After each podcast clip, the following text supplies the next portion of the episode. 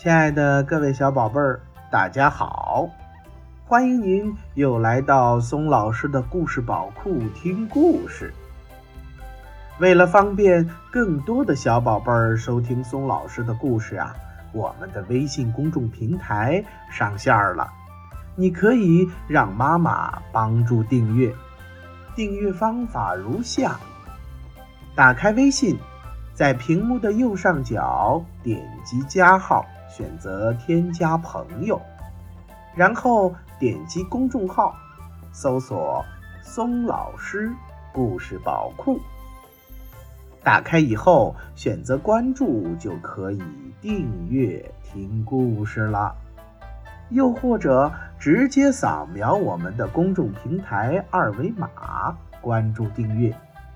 请记住，松老师的“松”啊，是松鼠的“松”。松老师愿做一颗小松子儿，每天给可爱的小松鼠们讲故事。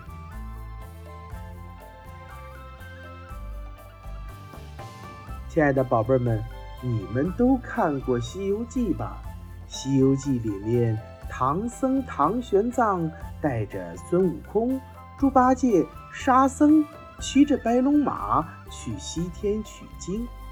当然了，这个呀是一个神话传说故事。可是，玄奘西天取经的这件事却是真实的历史事件。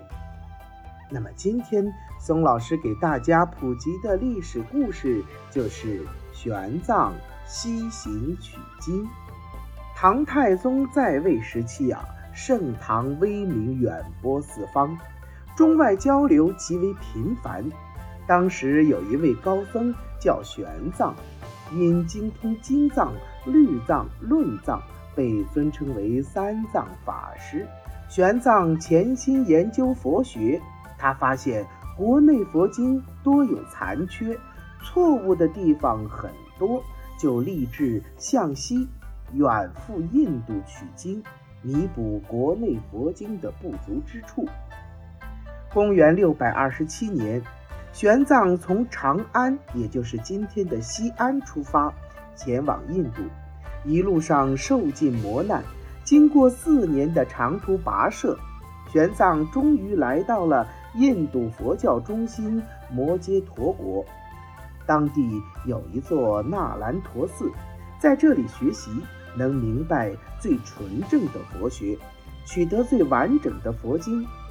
玄奘在那兰陀寺跟最有学问的戒贤大师学习了五年，学成后，他与各地学者辩论，在印度非常有名气。印度的戒日王很赏识玄奘，为他在波罗耶加举行了佛教辩论大会。印度的十八位国王、五千多名佛教学者和信徒前来参加。玄奘在会上讲解经论，很多人提出刁钻的问题，很多人提出些刁钻古怪的问题，玄奘都一一解答，没有一个人能问到他。会后，玄奘被请骑象游街，他在印度很快声名远播。公元六百四十五年，玄奘带着六百五十余部佛经回到长安。他这次西行行程长达五万里，前后用了十九年时间。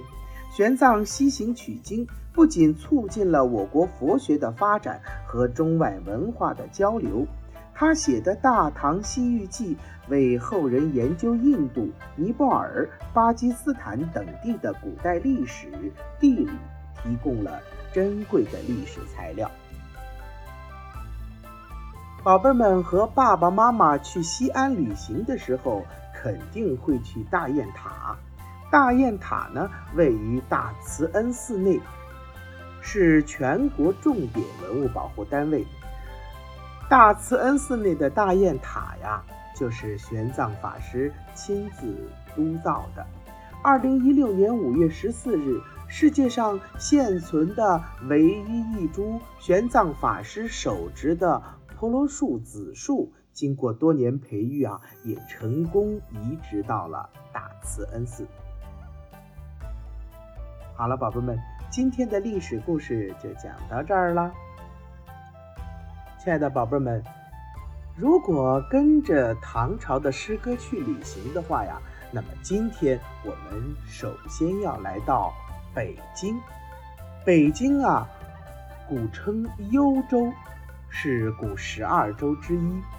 幽州台呢，即是黄金台，又称蓟北楼，故址在今北京市大兴，是燕昭王为招纳天下贤士而建的。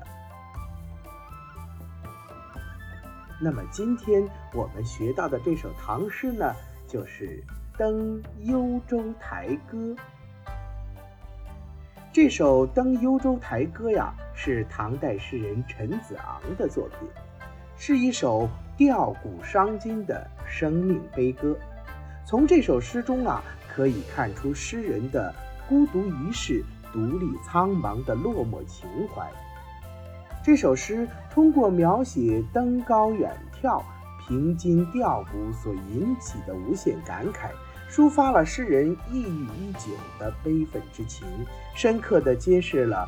封建社会中那些怀才不遇的知识分子遭受压抑的境遇，表达了他们的理想破灭时孤寂郁闷的心情，具有深刻的典型社会意义。全诗语言苍劲奔放，富有感染力，结构紧凑连贯，又留有充分的空间，读起来酣畅淋漓，有余音绕梁。好了，接下来我们欣赏一下这首《登幽州台歌》。《登幽州台歌》，唐·陈子昂。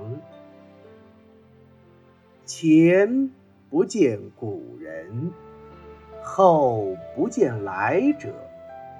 念天地之悠悠，独怆然。而涕下，翻译成白话文呢，就是向前看不见古之贤君，往后望不到当今明主。一想到天地无穷无尽，我倍感凄凉，独自落泪。好了，宝贝们，这就是我们今天的诗歌欣赏，《登幽州台歌》。我们今天就到这儿了。拜拜。